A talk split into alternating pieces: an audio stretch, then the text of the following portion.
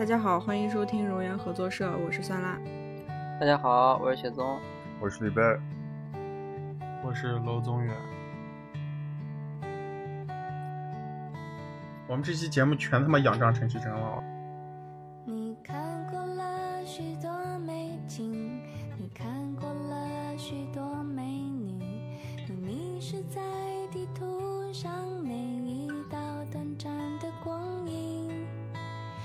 伴随着着雪松老师，我差点说伴随雪松老师，伴伴随着这，伴随着陈绮贞老师啊动听的歌声啊，我们开始这期的新新一期节目。嗯，旅行的意义，旅行这个东西对我们来说，每个人都有不同的意义啊，也有没有意义的，比如说雪松老师这样子，对吧？嗯，罗老师不要，罗老师，罗老师不要。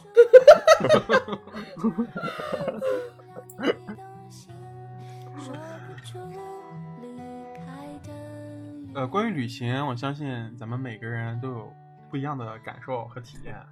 每一期都是。我感觉我又要开始说官话了。关于职业，相信大家都有不一样的感受和体验。关于收藏，相信大家都有不一样的感受和体验。我必须要，我必须要查一下啊，就是那种网上有没有讲那种电台播客开场词的那种论文儿。我去，我他妈去尿尿去了。尿尿尿是吧？我我也你别啊，你别啊，我好的呢，现在。那我也去尿一个啊！那大家让陈陈陈陈老师再唱一会儿，我们去尿一个。却说不出你爱我的原因。却嗯说不我们聊到了意义嘛，就像之前我们的职业梦想一样，嗯、旅行的意义和旅行的方式这些东西不断的在，就是在我们的生活中开始扮演不一样的角色，对吧？它会在我们的每个不同的阶段给我们不一样的影响，呃，认知不越来越不同，然后旅行带给我们的感受和我们想要去旅行的动机都会发生变化。你们第一次旅行呀，是一个啥样的体验？我觉得这个啊，因为我们四个其实都是啊，但是李贝不一定是在新疆长时间生活，因为就是如果在新疆长时间生活，就是我觉得第一次旅行都是那种父母开上车，然后在那大江大漠里面那对对就是开长途，然后到有个地方戈壁滩上先是嗯啊，先是玩新疆疆内那样子各种地方，南疆、北疆，然后跑来但是。我觉得李贝应该也是第一次，也是这样子吧。上南山不是南山就是天池，应该是，要么就是吐鲁番。反正不是啊第一次，肯定小时候也去过无数次。对，咱们四个人绝对前三前两次旅行里面，绝对都都去过普岛沟，然后坎儿井，是吧？嗯，石河。子，嗯，啊，哦，我都没去过石河子，石河离乌鲁木齐最近的一个城市嘛。离我们不是这个城市不是昌吉吗昌吉那不算城市了，长吉已经那种归嗯，你这样。说，昌吉人直接取关了。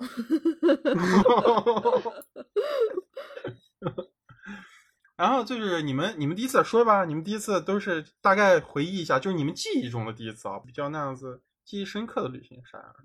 我就不知道算不算旅行吧，但是因为乌鲁木齐比较大，然后嗯，我印象特别深刻的算应该算到南门旅行，你到南门旅行去了是吧？呃，就是就是去我那个去我那种姥姥家、姥爷家，就是因为我们家住在就是那种天山区那边，就是西湖花园那边。要到我姥姥家的话，需要可能坐车要坐公交车，可能要坐上将近一个半小时，你姥姥家在两个？小时。在那个就在那个铁路局那边，哦，旅行旅行到我们家来了。祖籍是铁路局的是吗？那种特别小的时候，然后我就需要坐上那种特别长时间的公交车，因为我从那个时候开始就开始晕车，你知道吗？跟我一 样。那个动那个过程啊，对我来说特别漫长。我要先在家里那块儿先走一段路，然后坐公交车，然后坐坐坐坐，感觉那坐一天一夜了都。边吃边然后坐到那个，啊然后好像是坐到那种八楼吧啥地方，然后等那个二路公交车，二路公交倒个车是吧双双层的，然后一直等等等等等，然后等个那种双层二路公交车过来。然后一直坐坐坐坐坐，然后又感觉又坐一天一夜，然后然后终于到了。那个我可以我可以补完一个啊，就是补完一个那个大家对新疆一个地理认知的概念。现在这个事情啊，现在雪松老师说的这个这个这个路途啊，对他来说是个旅程。嗯 然后雪松老师后来上了高中以后啊，这个旅程就变成了雪松老师上学的路了，通勤了，你知道吗？就从乌鲁木齐的两头，你知道吗？这这个这个对你来说就是旅行了，还还挺有意思那你还确实挺讨厌旅行的。小时候你这个东西认知，就是你对地家，你小时候就在院子里玩啊，你没去过别的地方，这个这种其实特别算长途跋涉。你要超过两个小时路程的话，嗯嗯，嗯，那对，我的就比较普通了，也不能说普通吧，但是那时候的心情是巨激动，然后巨兴奋，就是会那种前一天晚上激动的睡不着觉，嗯就是一大家子人，然后开好四五辆车，然后我们一起去吐鲁番，哦然后去著名的坎儿井啊，我们到坎儿井下游去喝一下上游人洗完脚的水，为啥激动？出去玩呗。就是出去玩呀。那时候小小学、幼儿园那时候，你一出去，啊、就特别激动。你感觉明天你要买好多零食啊，买好多吃的，买好一箱饮料，买一箱绿茶，嗯我靠！哎问题是，如果你们是开车到吐鲁番，那估计要开上多久啊？快两快两个小时两天了吧？啊，这两个多小时。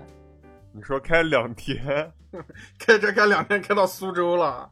因因为雪松老师晕车，开一个小时就像开了一天一夜。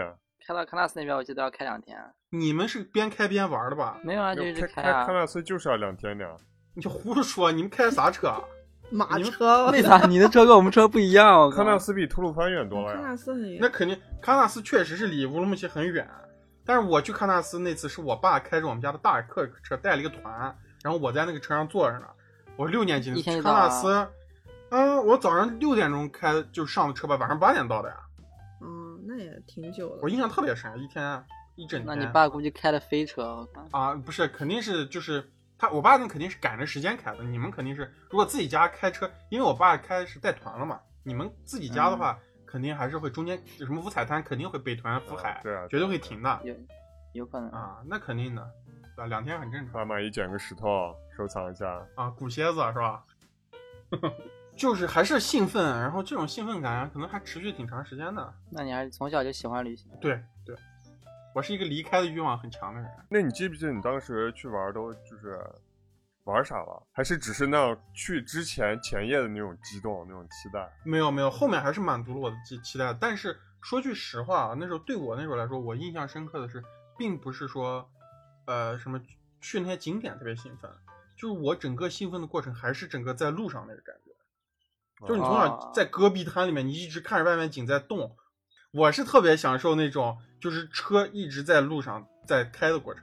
我反而就是觉得就是真的停下了，就就还好啊。你去了无非也就去一些那个那个火焰山下面那个博物馆中间插了根大金箍棒那个地方，啊，那就是对于小孩来说，他那好多那种做好多 KT 板给你展示一下，讲一些资料，那个是太没有意思的事了。什么到维吾尔老乡家做家访啊，弄点葡萄啥，那太没有意思了。就是对我来说，就是看到那种不同的地貌，然后一直在往前开，然后开着啊一包又一包辣条 是吧？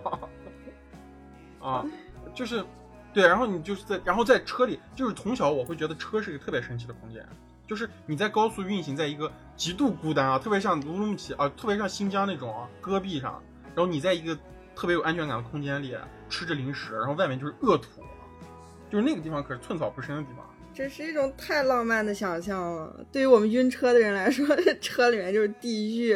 眼睛都睁不开是吧？我我最他妈讨厌就在路上了。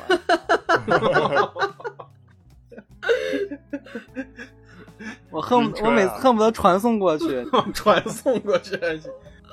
我我那这个习惯一直影响到我现在。我现在就是那种如果需要就是有长时间跋涉的一个旅途，我就需要我就需要前一天晚上我就睡得晚晚的，嗯然后第二天我就会特别困，我就路上我就睡过去，你知道吧？昏倒是吧？啊昏倒昏迷在车上。啊、我就故意的，那知道吗？你不吃晕车药吗？吃晕车药没有用，而且吃晕车药也困啊，吃晕车药就更容易睡，反正。我小时候也是像罗宗远刚才说的那样，就是去旅游、去旅行。我妈带着我去了很多地方，然后其实大部分地方我都不太记得了。嗯，现在关于那些地方的很多记忆，其实都是通过我妈给我讲我小时候去那些地方玩的故事啊，再形成二次记忆。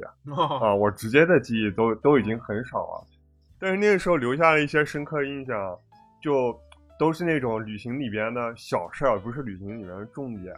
比如说嗯在海南，就对泡温泉，拉裤子了，拉人家的脸了是吧？好东西？就是小孩经常干这种事情啊，就是那样脱粪了半路。这个好事儿啊！没有没有没有，在在海南，比如说泡对泡温泉，第一次泡温泉印象特别深刻，然后后边就一直嗯在找那种哪个地方能泡温泉，能泡特别爽的温泉，嗯因为那个时候小时候泡的感觉特别爽，嗯，就居然有这么舒服的事情你妈带你去的是吧？啊！为啥爽？把你带到那个女兵区了是吧？所以爽。温泉对？所以爽。温泉都是男女那个啥呀，一块儿泡的呀。混的，啊温泉男 啊，你说不是温泉啊？你说是那种啊，啊像那种大江洗浴一样那种。是啊混着泡的呀。对啊，都是混着泡的呀。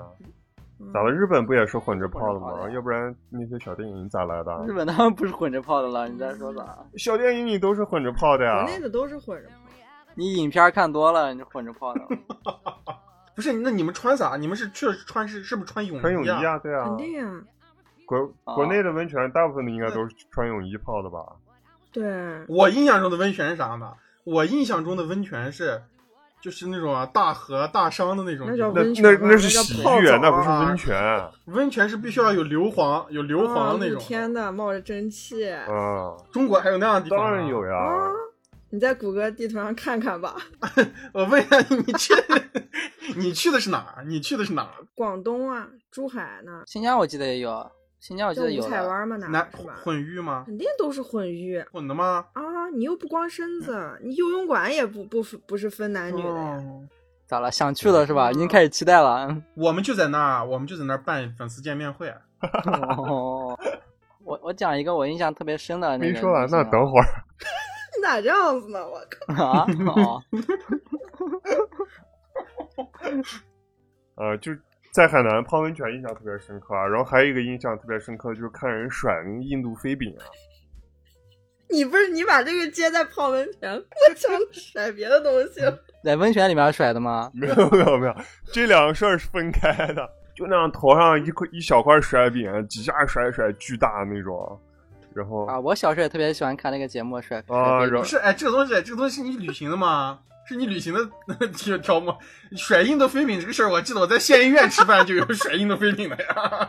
对啊，但是小时候旅行就是这样的啊，就是你会看到一些你平常不会看到的东西啊，然后这些东西对你印象特别深刻啊，嗯然后就导致啊，呃，后边我跟我妈说起这些事情的时候，她就觉得啊，小时候花那么多钱，每次都带上我，那样小不点儿，到哪还要抱着，啊然后爬山还爬不动啊，就一直是个拖油瓶儿这样的。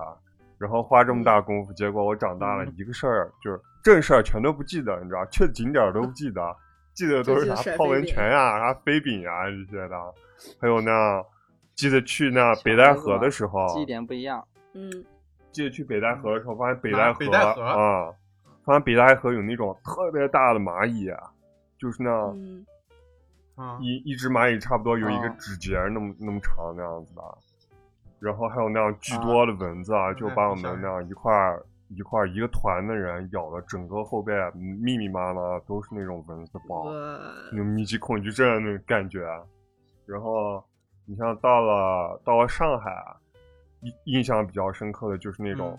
那你们这个是咋样去的？你们是开车吗还是咋？呃，坐飞机吧，像像这些，像这些地方都挺远的，哦应该是坐飞机。而且我说的不是一趟，就是可能很多趟旅行，但是啊但是我就是记忆不连续嘛，所以都是一些那种印象深刻的片段。对碎片对对，像在上海印象比较深刻，就是那种特别特别有科技感、特别发达、特别亮堂，然后能买到那样啊正版的周边，像那样神奇宝贝贴纸册呀这种东西，你在新疆买不到你。那时候都有这个概念 了啊？那个时候肯定不懂正版盗版嘛，但是就看上去感觉特别特别特别特别骚，你知道吧？嗯雪松老师，雪松老师抽奖抽不上的东西，你直接在上海买。然后还有像那样去杭州，就第一次看到那种烟雨江南，你知道吧？然后吃的也都是那种你在小说里会看到那种中式的那种精致的江南菜、杭帮菜、糕点啊糕点，新疆都是那样大馕大糕啊。对对对对，然后就有那种踏入金庸小说那种感觉。我说个我印象特别深的，啊，就是这个其实就到我现在印象的是，这是为就是我小时候第一次经历的那种长途旅行啊，就是我父亲然后跟他几个朋友，我们开车然后直接开到那个云南，然后开到那个开到云贵那一块儿，从从新疆开始开车，然后开了好像是三天吧还是四天，三千多公里，反正我记得。为啥你开到吐鲁番要两天，到云南只需要三天？最后那一天穿越了呗？因为这个是轮番开，就是就是他们他们晚上也开，几辆车？记不太清楚了，三三四辆吧，还是两三辆？嗯因为我晕车，然后这个路上我就特别痛苦，嗯 你知道吧？我就这是我的那种对旅行这个痛苦的开始，然后，嗯但是真但是现在想想也还挺厉害的，就是让大家开车开上三四天，然后开到那种云贵地嗯区，然后中间遇到了一些各种各样的一些事情，但详细的记不太清楚了。灵异，啊灵异节目聊是吧？反正主要主要记得就是自己晕车，你知道。然后然后到了之后，到了之后是都没有太大印象了。唯一有印象的是，好像住在了一个一个人家里，然后我父亲他们几个人就就是他们几个那种兄弟朋友就就自己去那个缅甸吗？还是哪个地方？啊，缅甸，金三角然啊，他们他们自己就去玩去了，就把我托放到那个他朋友家里。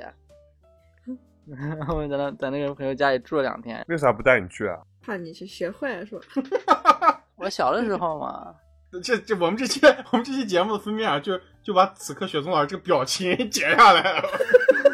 你你要说这种啊，那个啥，要说这种长途的啊，其实我有一个更长的。嗯呃，我三年级那年，我爸就是我们家，我爸去那种接第一辆旅游车，那时候要买旅游车，你是要自己去他的那个厂商去把车开回来的。嗯。然后我跟我爸就那是我三年级期末考试一结束，然后不是隔几天出那个成绩要报到嘛，我早上出去报完到，然后我爸就到学校接我，我们就赶紧到火车南站，然后我跟我爸坐了两天两夜的火车坐到上海，坐到上海以后我们在上海住了一天，那次那三年级那是我第一次去上海，我靠那那个对我来说，我第一次看到我第一次在外滩上看到陆家嘴的时候，那时候当然都不知道这些路，只知道这个叫外滩的地方。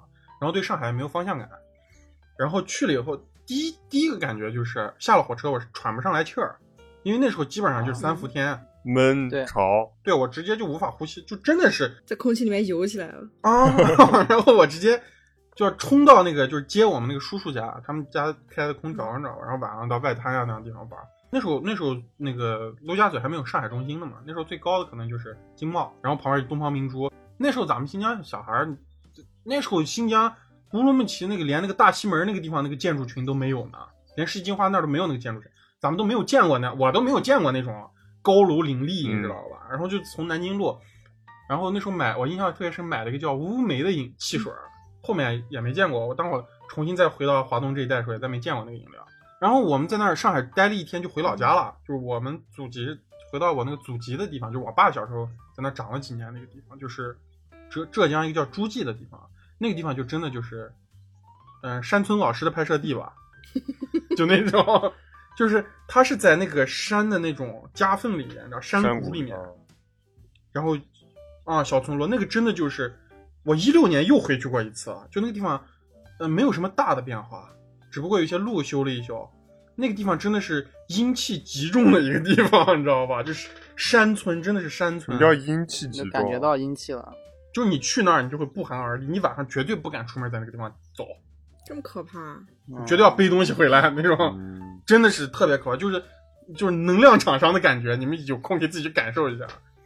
然后伸手不见五指，他们路灯也也不太行。我一六年去了，他们的路灯也都不太亮，而且它有那种气氛，就是历史给你带来的恐怖感，就这些东西一看就真的是特别老了，有那种木头楼，你知道吧？木楼，然后还有一些就是它有一种混杂的那种异常，它甚至还有一些就是那种砖瓦墙上面还涂着一些标语，那些标语只是被简单的覆盖了一下，你知道吧？写的啥？写的啥就不说了。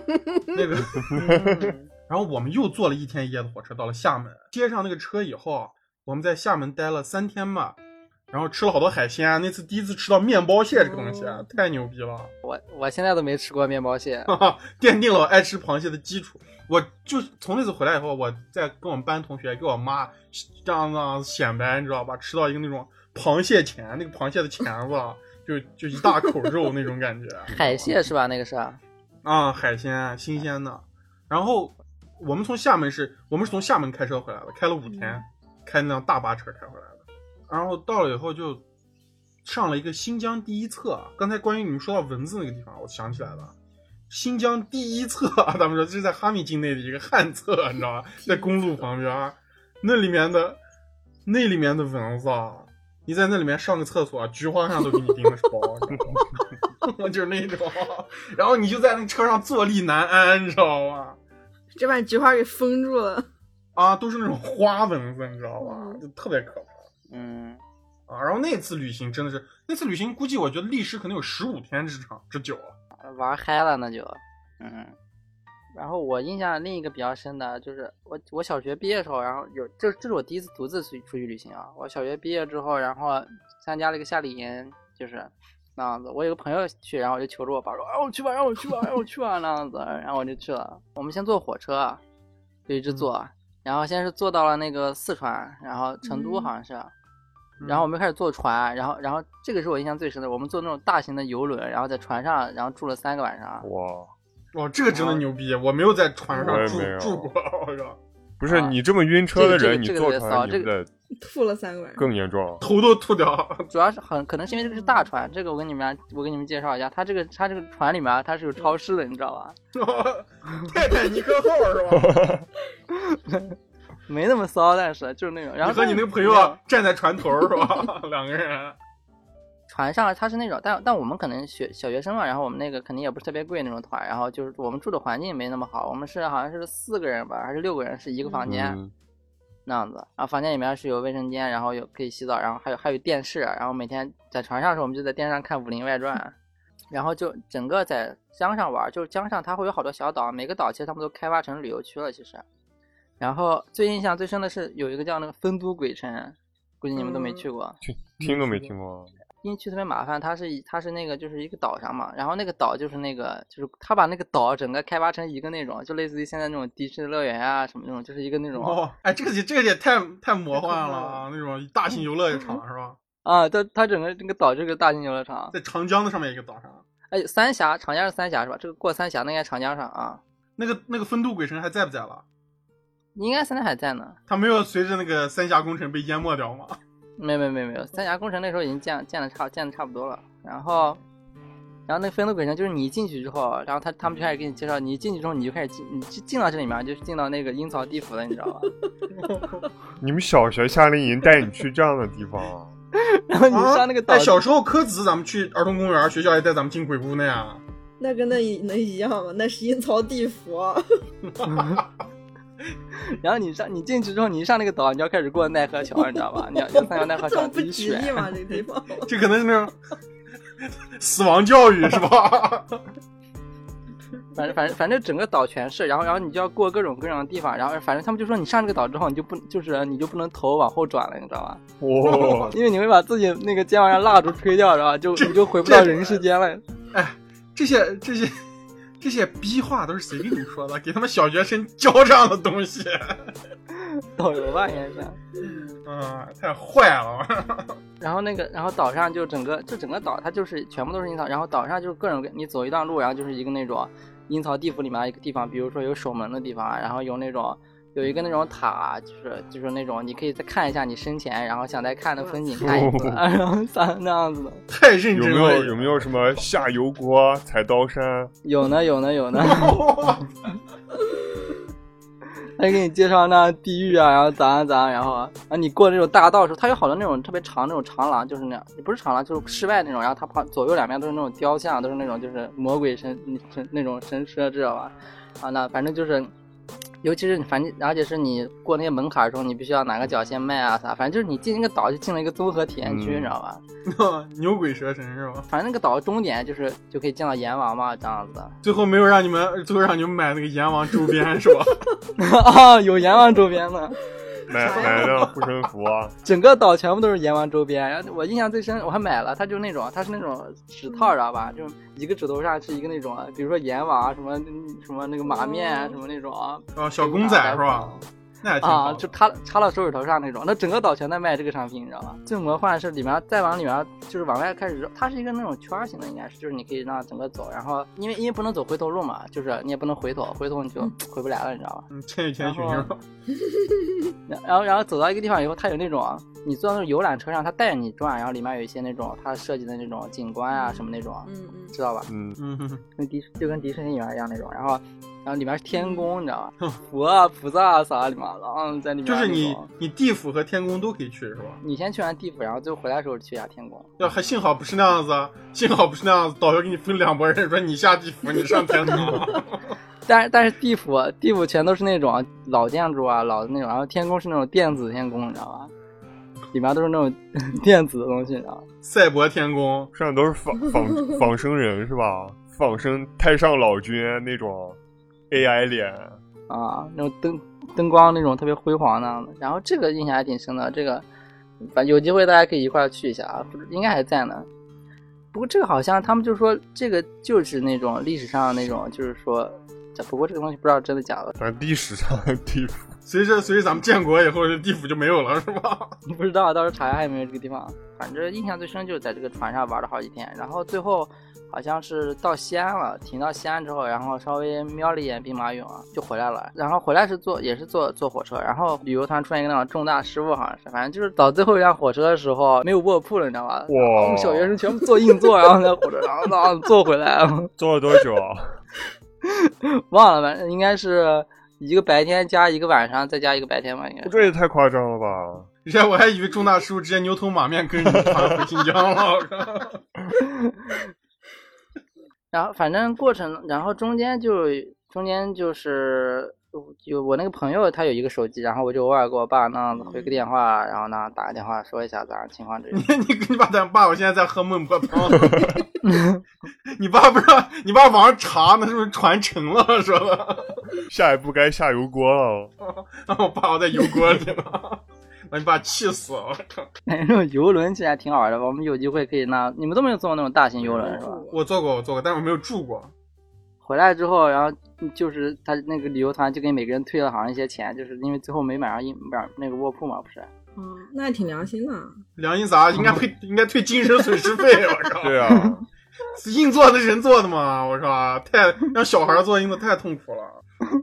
呃，中中间这个这个旅行期中间去好多地方，还去过一次张家界，这是我人生中唯一一次去过一次张家界啊。潘多拉星球啊，因为张家界毕竟是那种就是当时算中国特别有名的那种景区嘛。我们当时在旅馆里边，然后大家就是把包什么都放到旅馆了，但是因为我们已经退租了，所以就把包放到大厅里。然后我就不放心，然后我就非要背上我自己包，你知道吧？啊，所有人都没背包，就我一个人背着包，我包特别重，你知道，因为就带着所有衣服、所有吃的、所有东西，我就背着包，然后那爬张家界，你知道吧？啊，大家都爬特别快，然后不理我，啊，全部都爬上去了，我一个人在底下那慢慢爬，你知道吧？啊，我他妈的！然后后来我实在爬不动了，然后然后他有好多那种就是扛那种轿子的那那种东西，啊？也不是轿子，就是竹子，然后用那登山工就然后是轿子嘛，把你抬上去。啊，然后我就给他给了个给了个钱，然后把我把我搬上去了。我他妈实在爬这不动全是了这全这一切都是一个小学生的自主行为啊，还挺牛逼的。啊！他们不理我，他们都全走掉了，就我一个人在后面爬特别慢啊。他们也放心了，把小孩把小小把一个小孩子那让让自己爬山，我靠！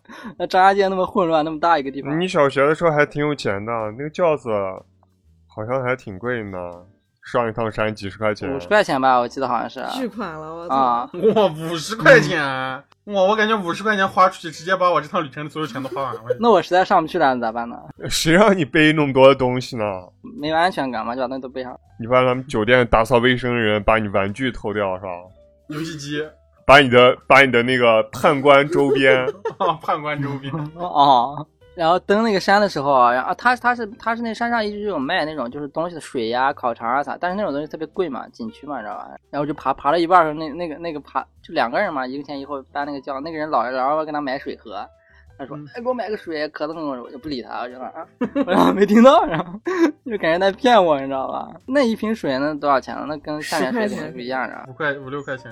啊，然后上去之后，然后就跟大家汇合了，然后呢，大家感觉好像没等我。反正路上的话，就是我发现那种特别大的虫子嘛，南方的话，刚才李贝说有那种一个指节关那种大的蚂蚁，我发现是那，就是跟就是跟我跟我手掌一样长那种蚯蚓，两个我手掌吧，那样子。噩梦，南方嘛，南方嘛，全是那种城市。嗯，你要说到这个啊，你要说大嗯虫子啊，就是大家都知道我是特别害怕虫子的人嘛，我也我也害怕。极端恐惧。就是我我我我培养为为啥我怕虫子？那个基础就是在我当年在厦门，然后我们往回开的时候，在一个叫龙眼的地方，那个旅馆门口，我早上我早上就是清晨，你知道，早早就起来，我爸还在睡觉呢，我起来那样跑出去玩儿，你知道吧？然后我在那个门口啊看到了一个，可能就跟我现在巴掌一样大的一只独角仙，正在被蚂蚁吃掉。日本应该挺多的吧？就就 秋形虫，然后正在被被蚂蚁吃。我当时好像就基本上被吓晕过去了，啊，就那种状态，导致我到现在都害怕了是吧？啊，特别害怕虫子。我我基本的就是印象，就是小时候印象最深的，基本这样子。我小时候可以说小时候的第一次旅程跟雪宗老师很像，也是从我家到我姥姥家，但是呃不同的是，呃当时我们家还不在乌鲁木齐，然后去我姥姥家大概要五六个小时的车程，就是开车，真的远。你这是真的旅行，啊，不像是雪松老师同城旅行。啊 而且我也晕车，非常严重，就严重到我不用上车，我光在下面看那个车，我就要先到旁边吐。我上到车上，车还没有开呢，我在车里面等，我就已经吐出来了。就你你是不是不能闻车里汽车里面那个味儿？对我也不能看车，就感觉我靠近它，我个妹子啊！它都没发动，我就感觉有那个味儿，我就要吐。那你逛车展，我靠，吐到一个法拉利的引擎盖子上。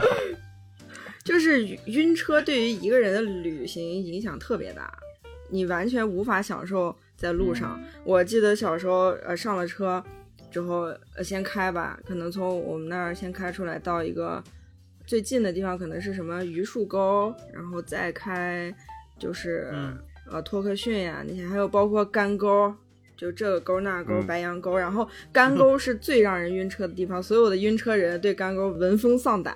你玩儿多是吧？哦呃，弯儿太多了，但我是个小孩儿呀，我也不知道什么时候能到干沟，我就呃祈祷说赶快睡，赶快睡，睡着就不用吐了。但我睡着了以后，等我醒了，每次我醒来我就要问我妈，我说干沟过了没？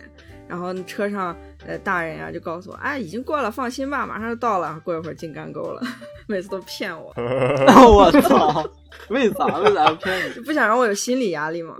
呃，这是较为痛苦的旅程，但是印象最深刻的也是那种可能呃出新疆吧，比如说去海边，我感觉新疆人就特别向往大海，反正我是这样的，就去去广东啊，去海南，去他们那个海边。嗯，嗯，但是我我也是觉得小朋友好像对那些就是大山大河这种景点啊，可能记忆并不是很深刻。我记得 最深刻的就是在那个海边儿，我们都蹲着，然后突然涨潮了，就有一个男人从海边突然就往回赶快跑，我还蹲在那儿，然后他一下把我腿给踩烂了。我就记得这种踩烂了，小事儿。哦，说起晕车，我还想补充一件事儿，就是呃，每次我在那个就新新疆那个戈壁上，呃，开的时候，我不是在晕车嘛。但有时候你开到就中途会有那种在路边住着的人，他他就是那种那种放羊的还是什么，他住那种小小棚子搭在路边上。然后我有时候就、呃停车呀，或者我吐的时候，我从窗户啊往上看，看那样山上有那样零星的一两个人，我特别羡慕他们，我就想跟他们一样住在山里面，再也不用开车。我现在我现在也特别羡慕他们。为什么？我可能现在就还是理想主义的一个东西吧，就是我觉得生活在大自然里面是一个特别美好的事情，就是没有，我觉得我们我们现在好多那种痛苦还是因为物欲带来的嘛。我觉得他们应该没有什么物欲，我这辈子最讨厌的事情就是住蒙古包。臭的很是吧？我每每每次每次我只要去山里面玩，我就问我爸说：“今天晚上到底回不回家？今天晚上到底回不回家？今天晚上到底回不回家？”每次都问这个。为啥呀？我我不想住蒙古包，我特别讨厌住蒙古包。蒙古包特别吵，它一般它是建在草地上的啊，还臭臭的，要不然我就睡车里，如果晚上不回的话。更痛苦。对，反正我我死都不住蒙古包，反正蒙古包就是我也不喜欢住蒙古包，停一下，我想尿尿。我也想。我也想尿尿。我也去。我尿都要从从嘴里面出来了。我操！为啥我们说一样的话？你们俩为啥为啥说一样的话？你俩？感觉是我们的文案，我操！那随着随着我们第一次这个旅行的结束啊，慢慢的就是我们开始应该也是会对旅行这个东西开始主观认知有一些改变了，就是我们自己想要去旅行，带着我们自己的一些目的，在这个过程中，你们的那种啊旅行就有没有什么变化啊？就比方说什么啊，我们就是肯定最基础的嘛，对吧？计划行程呀，或者自己有没有什么那样子必须要带的东西啊，对吧？和你想跟谁一起去。而且每个人对旅行的规划是不一样的，就是比如说，呃，嗯咱们四个人一起出去玩儿，就肯定会，呃，嗯就任何一个小小的团体出去玩，有人他就是一定会计划行程，要计划的非常周密的那种，然后每天要干什么一定会写的很清楚，啊，那那就是我，也是我，然后肯定有人是什么都不管的，特别讨厌旅行，也是因为这个我就是要那耗耗费大量的那种精力，然后如果那中间计划出来问题，我就会特别急躁。啊 那我我就是那种就是我就是到那个地方就行，啥都不管就跟上其他干啥都可以。我他妈就讨厌跟你跟你这种人旅游啊！啊，我啥都不管，就是，但是我起码的就是基础的那种酒店啥的我都会订好，因为你去的地方肯定是那种还是也是另一个就是生活场景对我来说，而且我还可能会避开景点，我不会是那种还去景点啊去那样博物馆都不是我的首选。我讨厌旅行还有一个原因就是因为你就像说的，你要到另一个环境里面嘛，我就是我安全感本来就比较低，然后我要到另一个环境，我特别焦虑，你知道吧？嗯，老害怕，老害怕遇到一些啥事情啊，遇到事情也解决不了，你知道吧？你掏五十块钱让他帮帮你解决，可能你那种就比较相对好一点，就比较自由一点。但是因为像我，如果可能需要去某些地方的话，我就是因为都需要起特别早，要不然要不然时间就过去了。对，嗯，所以说感觉旅行好像就没有在休息，你知道吧？你旅你还得早上那七八点起来，然后去个地方啊，然后那你一天可以玩的多一点啊，或者咋回事儿。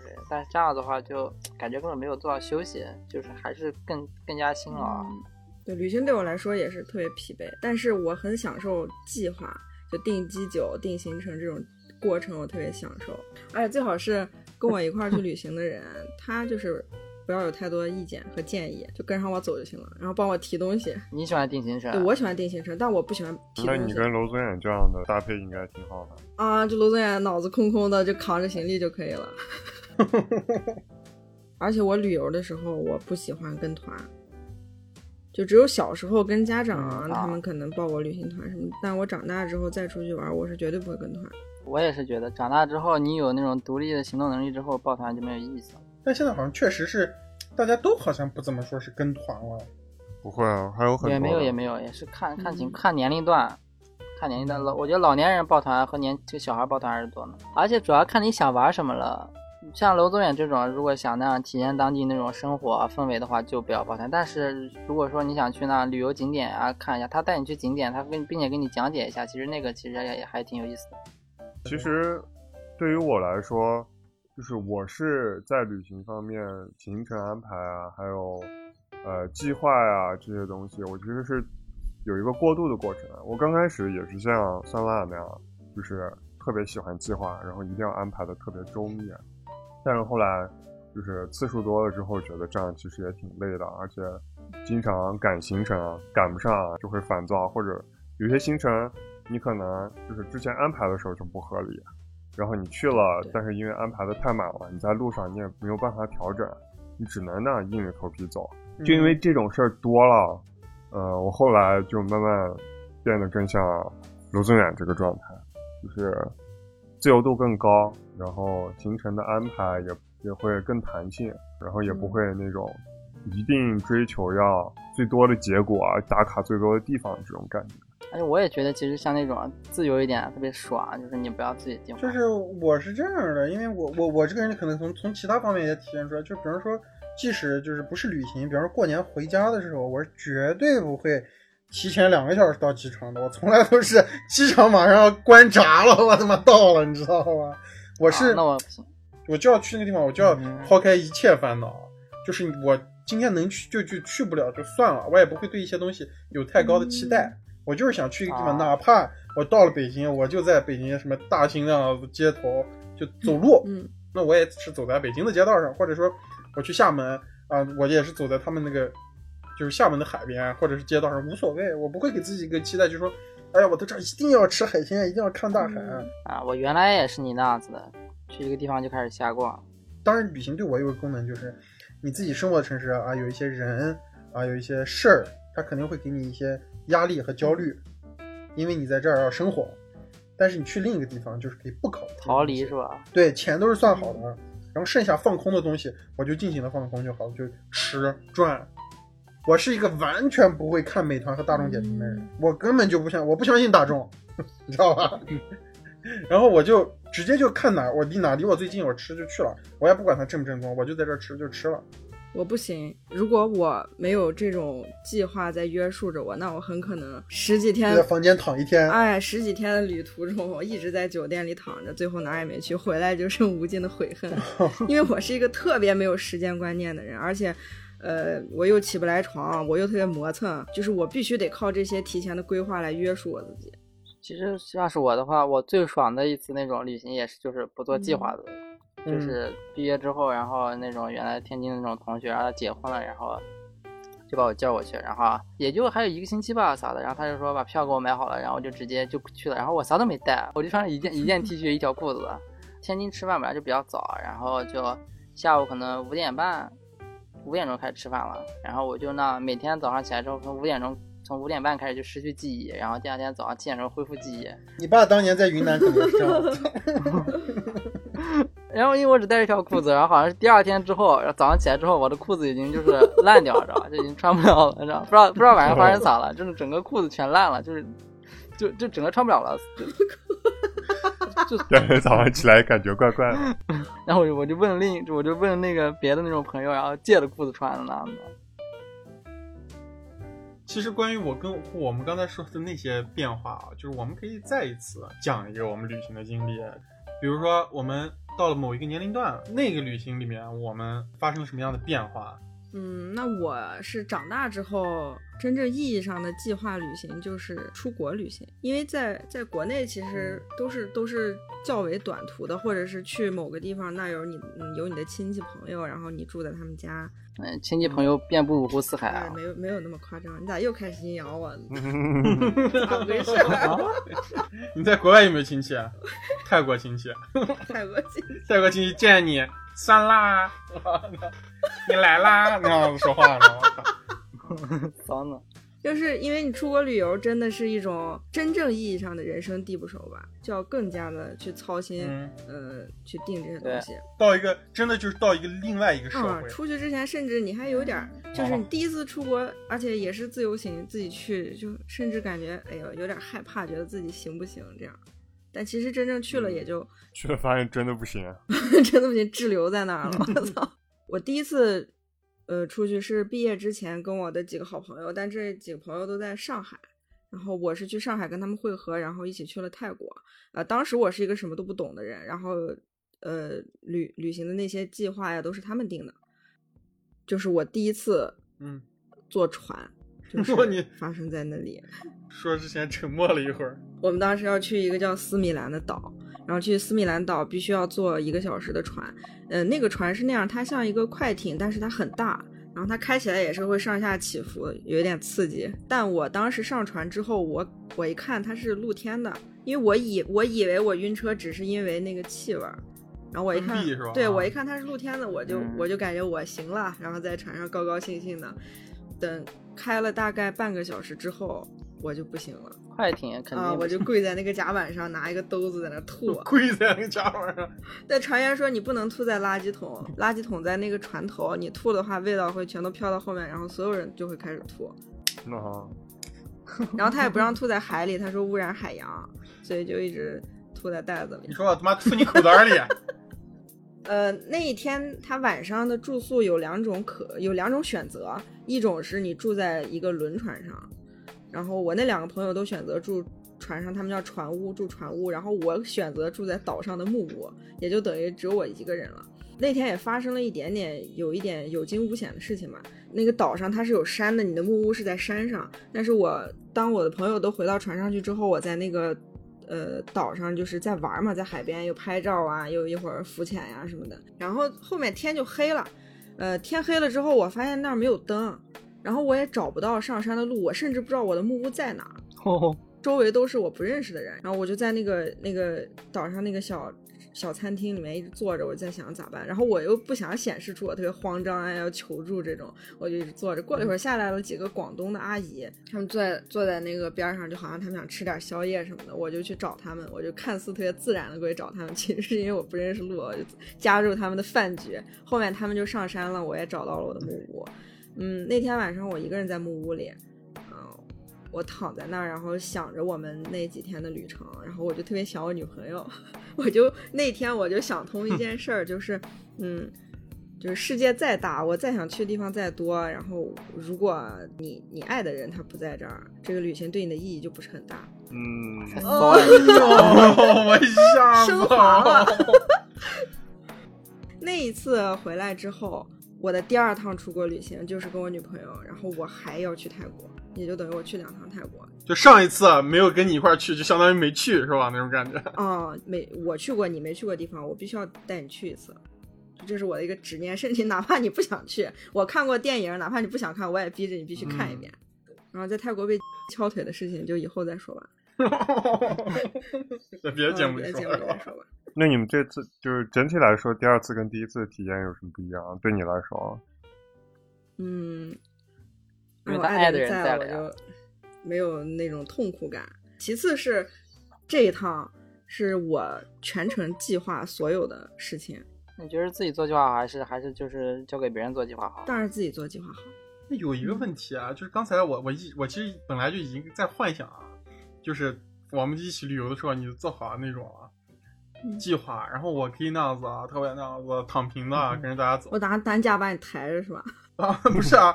那就最后，那如果这样子，你你你的执念特别强，你带上我，不就变成你拿个鞭子抽上我走的呢吗？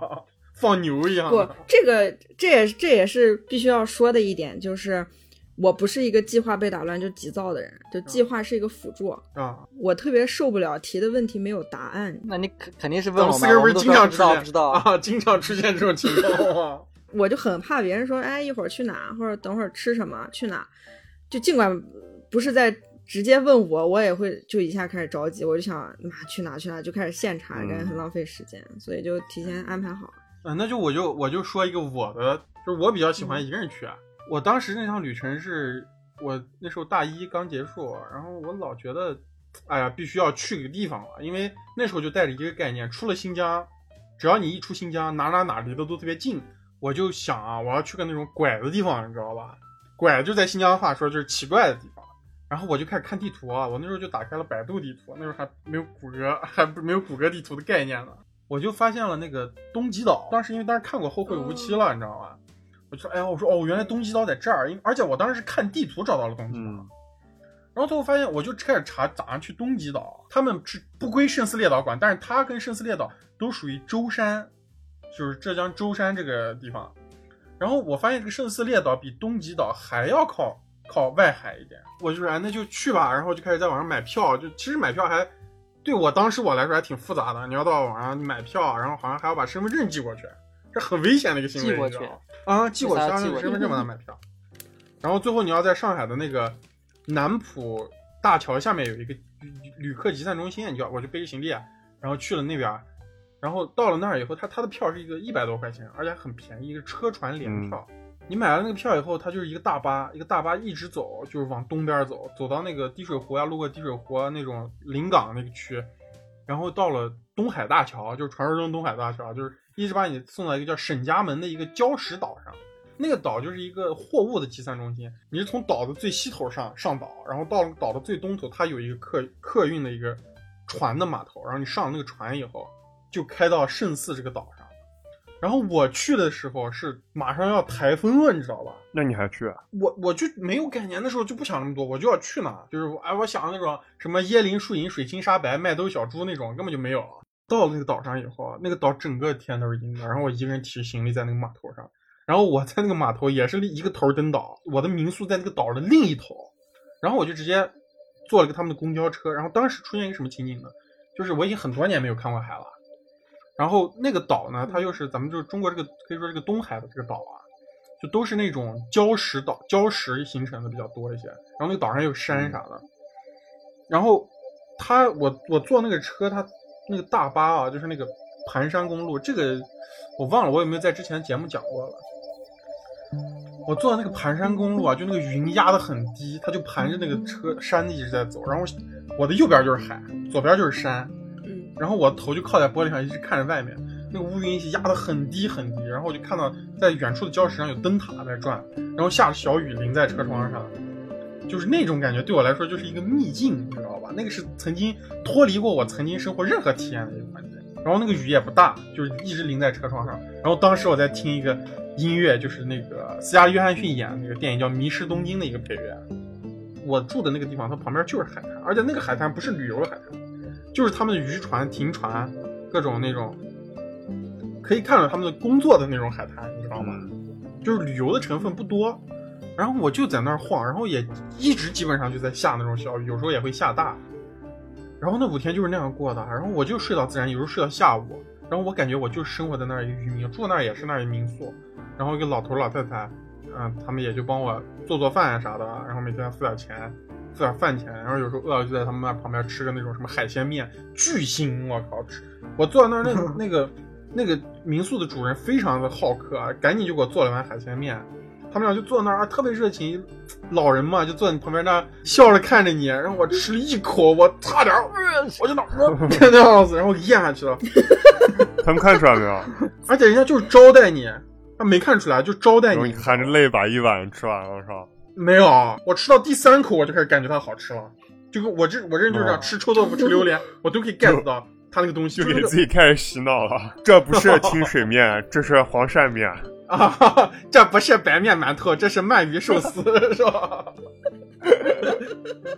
然后，但是但是那个东西，你确实，它它里面放那个料，就真的是我们最淳朴的海鲜面，里面放的就是那个扇贝和蛤蜊吧，还有那种这么大的虾，我跟你讲，确定你不吃 那种？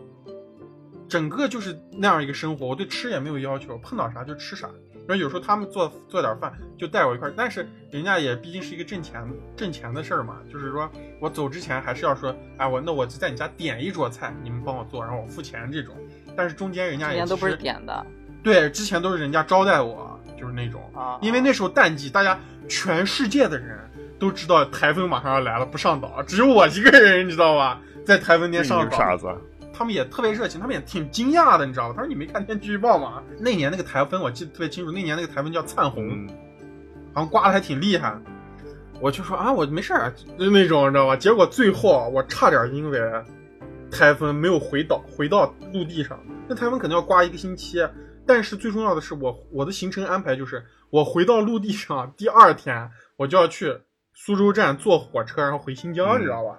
如果我那个台风过，而且那时候学生的火车票非常难买啊，非常难买的，而且回新疆这种火车票提前两个月，提前啊一个月吧就要买好，我就很慌，你知道吧？我就想完蛋了，他们那个船都要停航了，最后我赶上最后一班，就是回上海回陆地的船，然后回到了上海，然后但是这整个的这个这这个体验对我来说是特别难忘的，所以后面我去北京啊，嗯，都是一个人，当然那个地方我也跟同学去一块后来一块去过一次毕业旅行的时候。没那次嗨了是吧？不能说没那次嗨，也不能说没那次好，但是感觉是完全不一样的。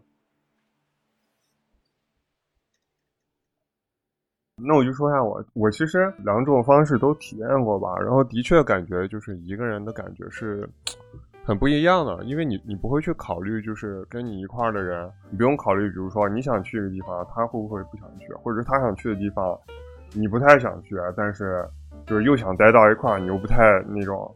不太好拉下拉下面子说啊，我不去啊，你自己去吧，这种事情。然后像你遇到一些不好的情况啊，就比如说呃，像遇到下雨啊，刚刚罗子远说的，遇到台风这样的，你一个人的时候，其实你可能会不那么在乎，但你一个人的时候，你会觉得什么事情都是体验的一部分，你出来这一趟就是呃来体验的。但是，但是我其实今天想说的是古巴墨西哥这趟旅程。然后这那趟旅程我是跟我女朋友一块去的，然后古巴墨西哥那个时候，呃，我在那之前其实也有不少的经验了，也有自己策划了呃不少就是之前的旅游，然后呃去过欧洲，然后国内的国内的一些地方，美国的一些地方，然后有一个人的，有跟有跟家人，有跟朋友一块儿的，但是这次。对我来说，当时计划的时候还是一个挺大的挑战的，因为之前去的地方或多或少都没有什么语言的问题、语言的障碍。呃，就算是欧洲那边，呃，北欧、西欧，虽然他们就是本土语言不是英语，但是他们那边就是整体受教育的程度比较高嘛，英语也比较普及，不会说感不不会怕感觉就是到了一个地方没有一个人能说英语那种感觉。但是古巴、墨西哥就完全不一样。首先，这两个地方的人都是说西班牙语，而且你很少能遇到那种说英语的。我们当时在那边的时候，跟大部分人沟通都是那种非常非常初级的那种沟通。我感觉那边人英语可能就就跟国内那种初中生差不多感觉。然后另外一个问题就是，古巴是没有网的，整个境内都没有网，没有移动的网，然后有 WiFi 也是那种。啊在特定的，就城市特定的区域有 WiFi，而且只是只在首都有。你会你会走在街上，然后有一个小广场，你发现就走在街上，大家没有人在看手机，然后突然有一个小广场，广场上所有人都在低头看手机，那就说明那个地方有网。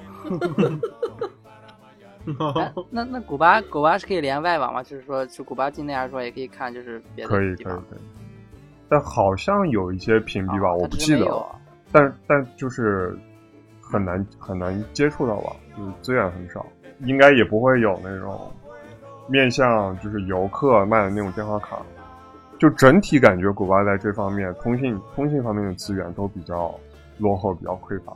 呃，当时策划的时候就就遇到这个问题，就是策划这趟旅程的逻辑跟之前就完全不一样，因为之前我再再怎么着，呃，你在谷歌地图上都可以依靠依赖谷歌地图去导航，然后依赖它去，比如说找一些吃的呀，找住的地方啊。那这种咋办呢？买地图对吗？然后然后当时其实就找到了一些那种离线地图，然后之前就把功课做的特别详细，就是要去什么地方，然后怎么走，确保就是所有的所有的东西一定都要有离线的版本，一定要有就是没有网能用的版本。那我问个问题，嗯那那就是那你们订房间咋订的？他们那边不是没有网吗？哦，就是你们咋样跟民宿联系的？那边的网很有限制，但是还是有网的。啊，也就是说，其实他们那个那个国家还是有 有线上网络服务的酒店是吧？有有有，就不是那种什么时候都能用，就很麻烦。啊，嗯嗯然后当时住的也都是民宿，呃，里边其实就是大部分都特别小，因为哈瓦那就是地小人多，楼房都特别老，都挤在一块儿。然后你你看到一个户型，比如说你进门儿，它有一个那种大客厅，大客厅后边是一个非常细长的空间，然后这个细长的空间里边要有厨房，要有庭院，要有几个卧室，然后卧室都就是我们住的好像都没有窗户。空调也是那种特别老式的空调，晚上巨吵。古巴又特别热，嗯你不开空调也不行。空调空调都是烧油的是吧？那没有柴油机那夸张样的了，就是洗澡呀什么的，水也特别小，水压也特别小，就是各种各种条件都有点落后，都有点让人不爽那种。那个时候也也没有怎么跟我女朋友一块出去玩过，然后我们俩其实对于出去玩这件事情，很很多很多事情要求是不太一样的。比如说，我就是那种，呃，有好的我当然喜欢，呃，有好的住的地方我当然愿意住，但是如果有不好的，啊、我也没事儿，就是、对可以将就。但是我女朋友就对这个比较看重，因为她睡眠质量，呃，本来就不好，然后睡觉啊，对对这些事情要求都比较高，比较敏感那她肯定不能住蒙古包啊。啊。这个也会影响白天嘛，因为晚上休息不好的话，直接影响白天的状态嘛。但是我当时其实特别感动的一点就是，呃，尽管有这些情况出现，尽管就是晚上不能满足我女朋友的要求，然后呸，不是啊不是，居住要求，居住要求，我不行了，我晚上不能。但是其实就是他一直他一直特别能理解啊，就是其实经常有人说，你跟喜欢的人出去旅游一趟，出去旅行一趟，你你就能看到很多平常生活中看不到的东西，啊然后你也能看清这个人，就是在有一些不顺心的情况下，呃，有一些不满意的情况下，有没有控制能力？有没有控制能力，是怎样应对的啊？然后在在这种就是恶劣的环境下，危机关头吧，危机关头对，危机关头，嗯，呃，是嗯，就是会不会担责任，或者是说，呃，会不会一起去想行李，箱甩掉跑掉了。啊，旅行还有这个会不作用。会想着就是一起去解决问题，而不是一直在抱怨。然后我我们真的就是一起经历了很多，我也是我自己都受不了的东西啊，比如说就是坐马车赶路那种，嗯经常有很社死的环节，就是对方就是一个地地道道的古巴人或者是墨西哥人，就是一点儿英语都不会。然后你跟他你跟他说一大堆，你你你跟他感觉就是都在跟小朋友说话那种，然后他就是一点儿都听不懂，然后又特别无奈，你知道吗？特别不知道该怎么办。还有那种大巴晚点，也也不知道什么情况，因为就是语言不通，然后也没有通知，然后我们去找那种呃车站卖票的人问怎么回事儿，然后就是用用那种翻译器也沟通不来。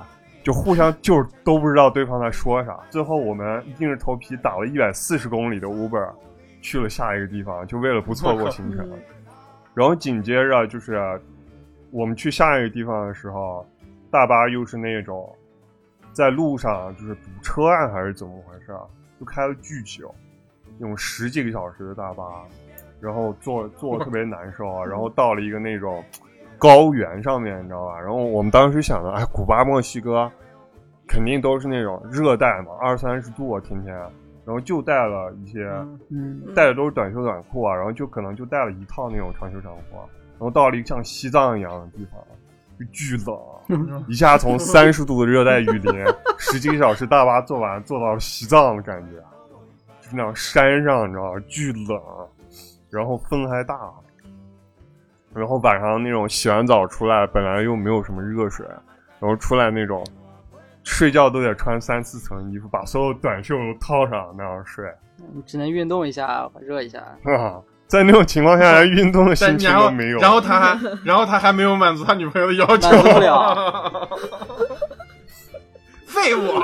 当然就是也也有爽的时候啊，就是那花了几十块钱在啊，Airbnb，、知道知道知道知道知道知道知道，找别人别人专门给我们说了。那花了几十块钱，啊，订到那种美国教授去度假住的那种买了大别墅啊，然后里边各种古董啊，哦那种跟个跟个博物馆一样，还有那种外交部、中国外交部发的什么友好证书啊，然后那样巨大的床，然后巨大的浴你在缸，下面签个名儿，然后这一路我们还拍了好多视频，回家那个剪视频剪的特别高兴。然后后面就是剪视频的时候啊，就发现其实这些地方啊虽然好看虽然独特，对，但是印象最深的都是这些特别操蛋的事情。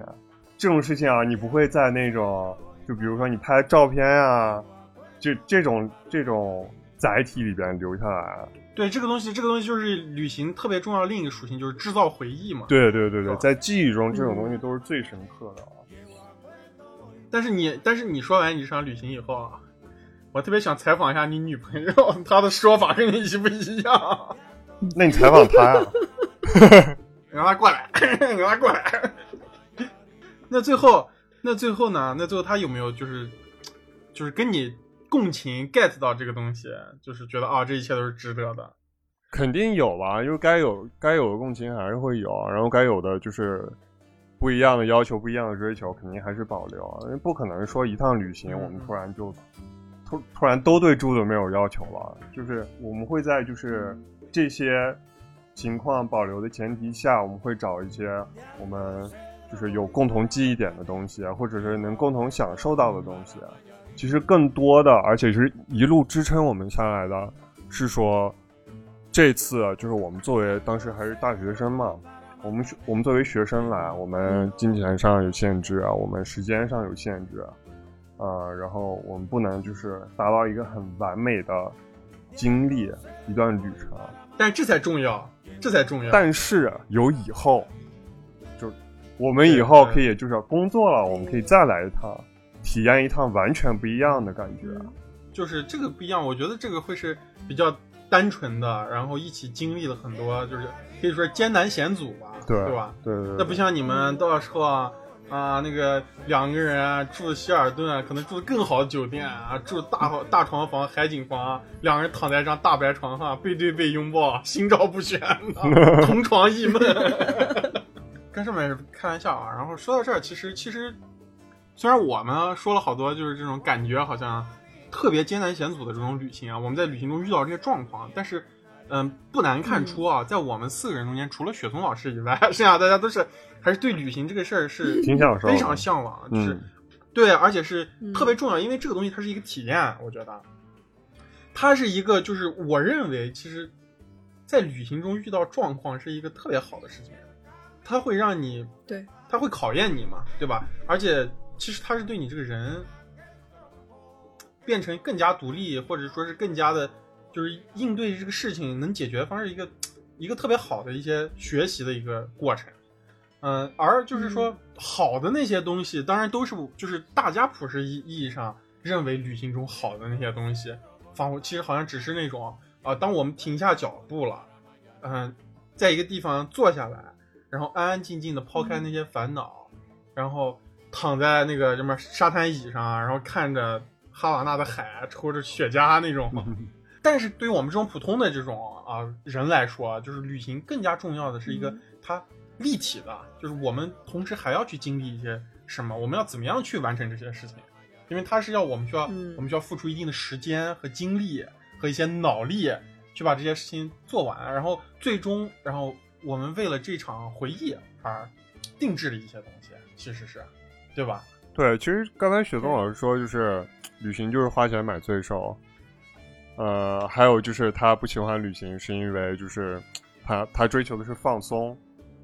呃，但是旅行嗯是一个你需要早起，然后你需要赶路，啊然后你需要赶行程，你需要焦虑明天要干什么的一个事情啊。对，但是嗯呃，对于我来说呢，就是虽然同样我也可以从这些东西中感受到痛苦，感受到烦躁，感受到焦虑，但是我的追求就是这嗯。这都是我追求的一部分，我要的就是这个体验。啊，对对对，嗯然后越是情绪强烈的瞬间，历练，不管是好的情绪嗯。还是不好的情绪，越是情绪强烈的瞬间，就越会在脑海里印象深刻，然后越会在以后嗯就是你跟你呃一起旅行的人聊天的时候，回忆的时候重新提出来，然后每次嗯提到都会都会都会觉得很有感慨，或者都会觉得特别好笑。就像歌里唱到的，最后都变成我的忧伤和你不愿意提起的过往。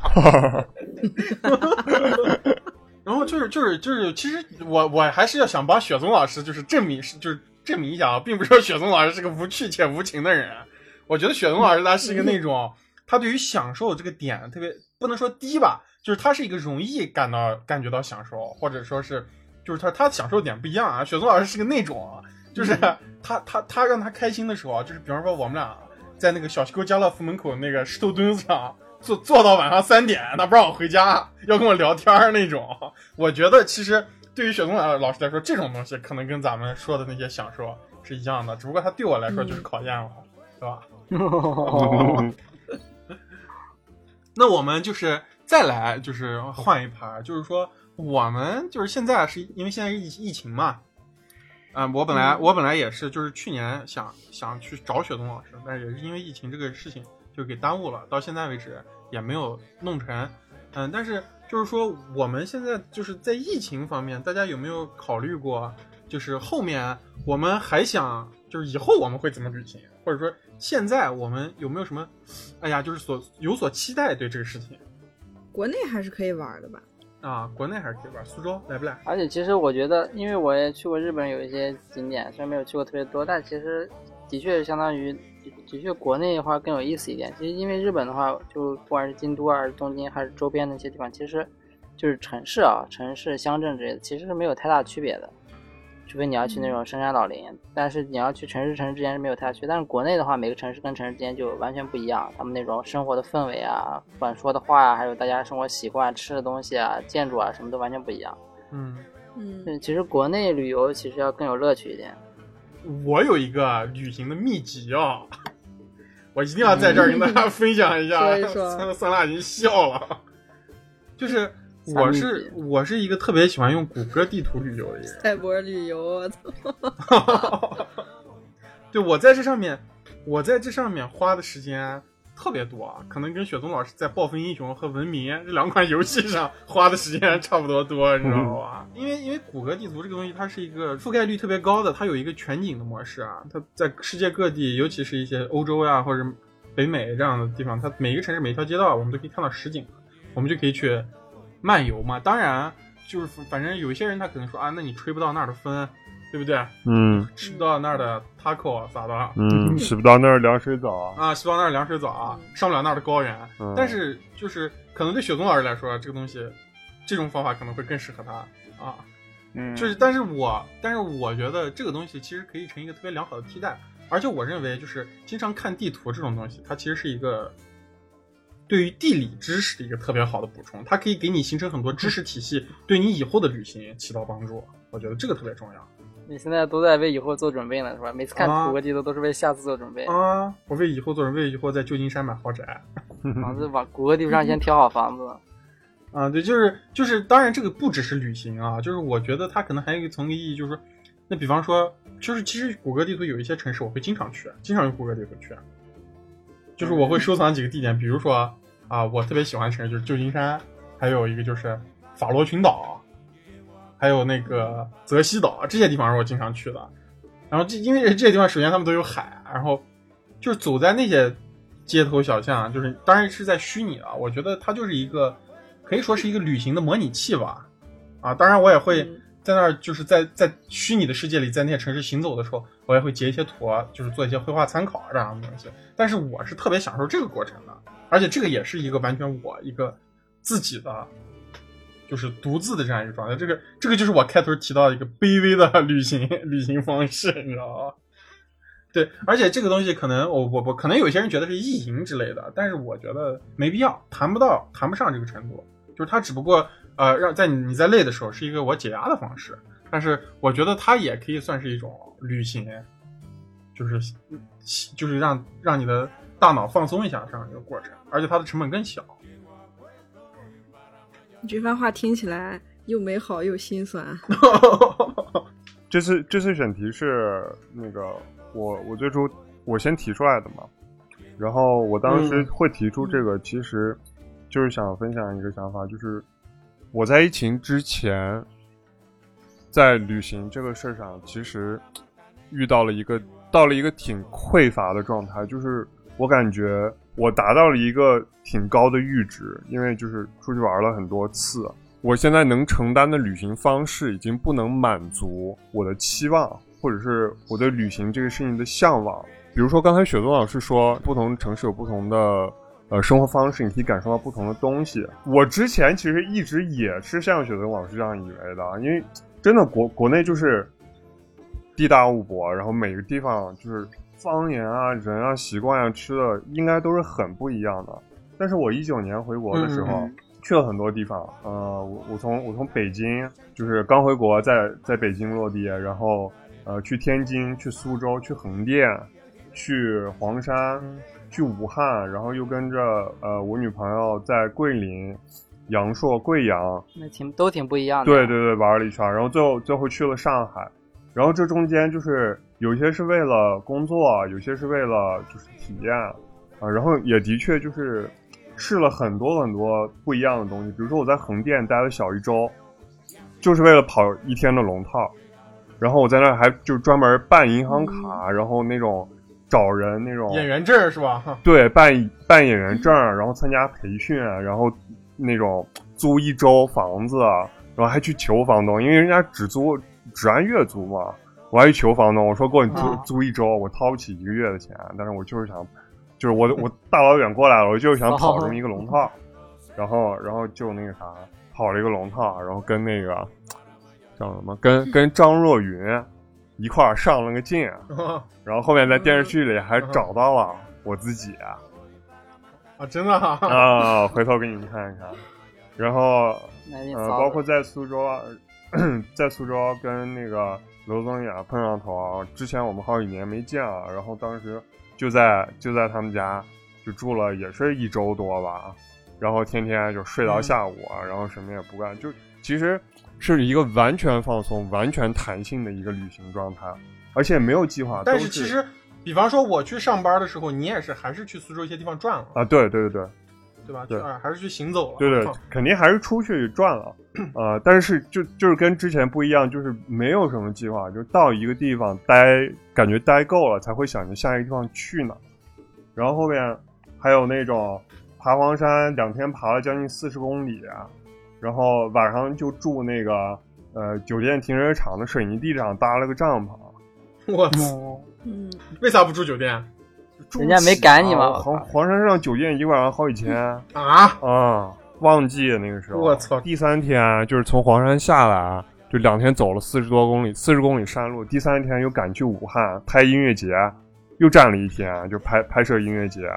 包括后面我跟我女朋友在那个桂林、贵阳那一带碰上头，其实大部分时间我们都没怎么玩，因为那时候我女朋友可能因为水土不服吧，我们还得去那种在小地方，我们还去那种当地的卫生所，你知道吧？去开药啊，什么打针啊，嗯然后他就那样一直咳嗽，一直特别不舒服啊。然后我们基本上整个旅程的后半段都在看病。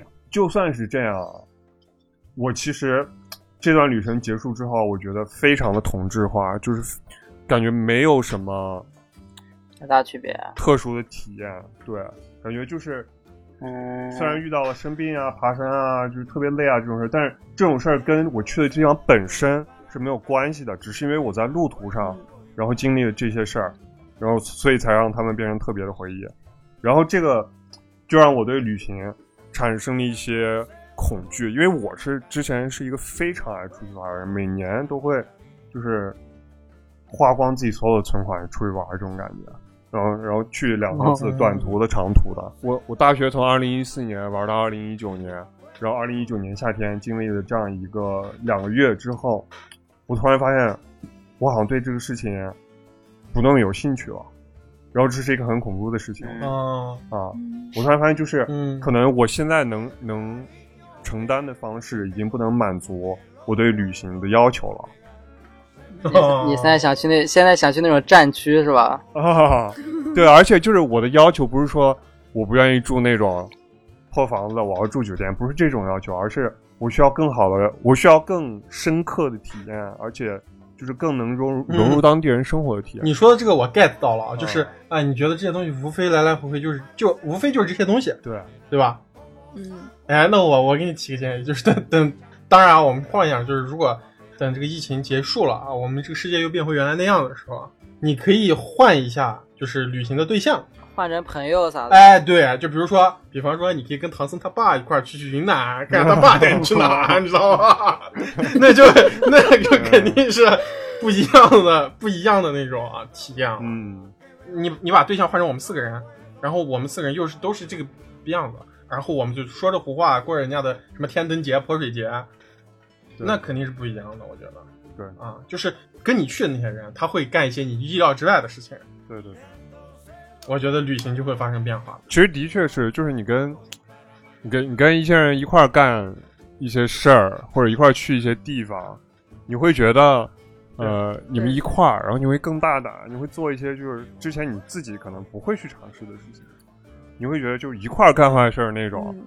就是啊，就有人垫背、啊那种感觉啊，或者要死了一块儿死啊对那种感觉。对对，对，比如说，其实我我认为我的一个特别好的，可以说旅行伙伴吧，就是不不得不提到我们的老朋友啊，卷卷十七老师啊，嗯，就是我跟他就属于特别像的人，特别随便的人，就是我们的相处模式在任何一个国家、城市、社会的环境下，都会成变成一个我们自己的语境，一个轻松，就是不在乎所有事情的一个那种语境。那这样子跟跟旅不旅游有啥关系呢？这样其实就出去玩儿不也是这样子吗？就比如说不是旅游，就是只是比如说你生活的城市，比如说我们三个都到苏州去，那也是啊，那也是旅游啊！你从幸福花园到他们 铁路局都是旅游，对吧？啊，就是一个行程嘛。因为因为就是有些事情只有旅行的时候可以做啊，比如说比如说你不可能在苏州去参加泼水节。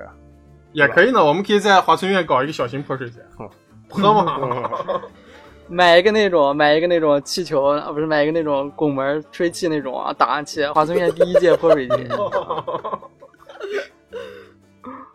所以就是说，我觉得也不只是旅行了，可以用各种形式，就是用不一样的人去创造不一样的回忆。就你走过的地方，然后和你去过的人，和啊和你一起去那些地方去过的人，啊，怎么去的呀对吧？你 啊，和当年和当年没有满足那些要求，是吧？我们四个人，甚至没有四个人，嗯其实到认识到现在，其实没有我们四个人完整的曾经坐在一起聊天、聊过聊过天、一起玩过，对吧？嗯，这个这个事情一旦发生了，那对我们四个肯定其中至少有一大部分人，那肯定就是一场旅行，对吧？那我们还是要期待一小部分就是雪宗老师，是吧？就就就看听众朋友打赏了啊。啊，要钱了！我我们在更新第五期节目 就要钱了，我靠！嗯，然后嗯，就是我们调整自己对这个东西的预预预期，它肯定最后会变成一个我们的回忆，而且回忆，当你在回忆中，当你在这个事件里它还没有变成回忆的时候，你的感觉和它已经变成回忆的感觉是完全不一样的。而且除了身边的人吧，你自身也是决定这个旅行的意义的关键，这是最关键的东西。就是其实人才决定了哪里是风景，哪里不是风景。对我开始就是，我，开始骚话就开始你又开始挤兑他了啊！又开始挤兑，又开始挤兑三辣了！我靠！我哪里挤兑了？我就真的感觉是骚话，咋回事儿？那我说骚话了啊，比如说济州岛啊，比如说稻城亚丁这些地方都是浪漫是吧？崇高的、纯洁的这些地方，嗯但是曾经济州岛是一个流放犯人的地方，它也发生过大屠杀。嗯呃，比如说稻城，它民国的时候，它就是很多土匪的一个地方，嗯，但它现在都都已经变了，变成这样的旅游胜地。对是人赋予它的。嗯，而且我很多年前在豆瓣上，我记得我看过一个，嗯，特别有意思的对话，就是也是一个他是旅经常旅行的一个作者，他说有一个新疆人看着就是壮丽的戈壁的日落，对他说说了一句“哦吼喂 说我只是觉得这里就是一个鸟不拉屎的地方，”，嗯，但是这个作者说，我理解你的感受，但在我看来这是一种伟大的单调。就是这个是根据人不同的那个生活经验来的一个感受。对，你像我们来苏州，像新疆好多人就说：“哎呦，苏州上有天堂，下有苏杭，好地方啊！”所有人都这样跟我说。然后来了，哇，乌镇太好了，小桥流水。但是我现在在苏州，我无比想念新疆的戈壁。嗯那其实旅行，大家更多是想换一个那种环境，体验不同的，跟自己平时就是一直一如既往的生活不一样的生活。嗯，嗯，就发现人生的另外一种可能吧。啊，对对，是的，是的，是的，嗯说的太好了。然后就是人，你要去给它赋予那个意义。你此此刻，嗯对吧？那我就是此刻我赋予的就是下一届国际泼水节的举办地就是我家。你们你你们明年记得来参加哦。我觉得旅行，呃，一个一个很重要的意义就是有一个机会去亲身体验，用自己的眼睛观察，去看那些你听说的偏见是不是真的。嗯因为很多时候，你了解一个地方，可能就是从一句话，比如说你会你会听到说，呃，纽约的布鲁克林很乱，因为黑人很多，或者是说，呃，嗯古巴很脏，呃，古巴很穷，但是这些地方需要你真的去了，你才知道，啊、其实布鲁克林可能是有一些治安问题，但是不是说想象那种满大街都是拿着枪跑的人那种感觉，或者满大街都是废帮。不过也不好说的，有可能有的人有可能去玩就特别好，有的人去玩有可能就被抢劫了。啊，对。但是你还是得自己去看啊，啊就是你听抢劫的人来告诉你，那肯定你会觉得布鲁克林很乱。你你去了古巴，你才能感受到，就是啊，这些人虽然没有网，这些人虽然可能跟外部的世界相比，整个生活都落后几十年，开着那种六十年代的车，然后超市里买牛奶那种只只有一个品牌的牛奶摆满一货架，但是他们的 他们感受不到这种匮乏。对，但是但是有一个东西就是说，呃，无论是再贫穷，再就是再不堪的生活环境，一定会养成在那个情况下生活的人们的一种精神。对，而那种精神就是你在你的这种教育和你的这种生活环境下，呃，感受不到的一种另外的一种东西。OK，那好，我们也跟大家聊一聊我们自己的旅行经历和我们对旅行的一些看法和感受。然后也希望现在，因为现在也是特殊时期，也希望这个事儿早点结束，然后我们能团聚啊。也希望大家能够走出自己的家门，走出自己的城市，啊，或者说走出国门，去看看更大的世界，然后抛开一些刻板印象，进入那个秘境，进入那个我们从没真正去体会过的世界，创造一些美好的回忆吧。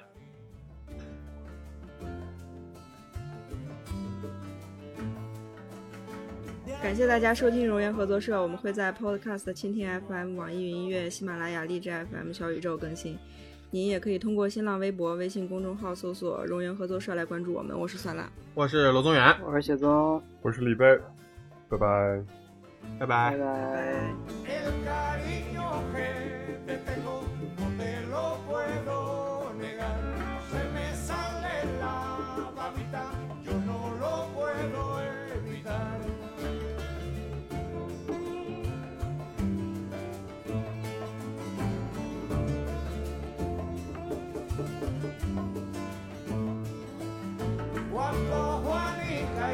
Chan Chan en el mar servían arena, como sacudí el jibe, a Chan Chan le daba pena.